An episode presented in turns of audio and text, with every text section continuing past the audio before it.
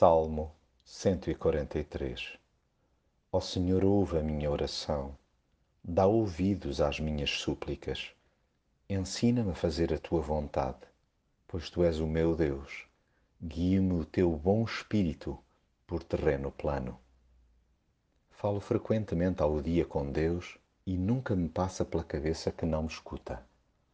Atrevo-me a apresentar-lhe as minhas súplicas mas tenho noção que me responderá segundo a sua fidelidade e não necessariamente de acordo com os meus interesses. Tenho consciência que não sou pera doce e que a perspectiva que tenho das coisas é manifestamente redutora.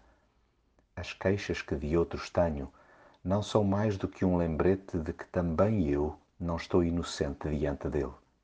Pedir justiça para terceiro e misericórdia para mim é altamente incongruente. Daí que tento disciplinar-me a falar-lhe do que sinto sem me intrometer na sua ação.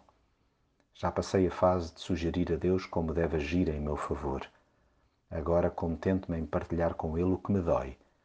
Divido com Deus a minha frustração e conto-lhe como por vezes me sinto só. E ao narrar-lhe esses buracos, apercebo-me que esse desfalecimento interior me obriga a depender dele a isso vêm acopladas lembranças sobre como me tem ajudado ao longo de décadas e que me remetem para exercícios de gratidão sobre todas as suas obras. E o modo como me regou a alma lá atrás dá-me a certeza que o voltará a fazer sempre que esteja a secar interiormente. Isso não invalida que por vezes lhe diga que necessito com urgência que me deite a mão. É que há noites intermináveis e eu preciso que me amanheça por dentro para sentir o seu amor. Reconheço que, mais do que nunca, careço da sua instrução e proteção. Por isso lhe sussurro: Tu és o meu Deus. Ensina-me a fazer a tua vontade. Já mandei às malvas as minhas prioridades, pois o que me interessa agora é agradar-lhe. Descobri que é aí, nele mesmo, que encontro vida.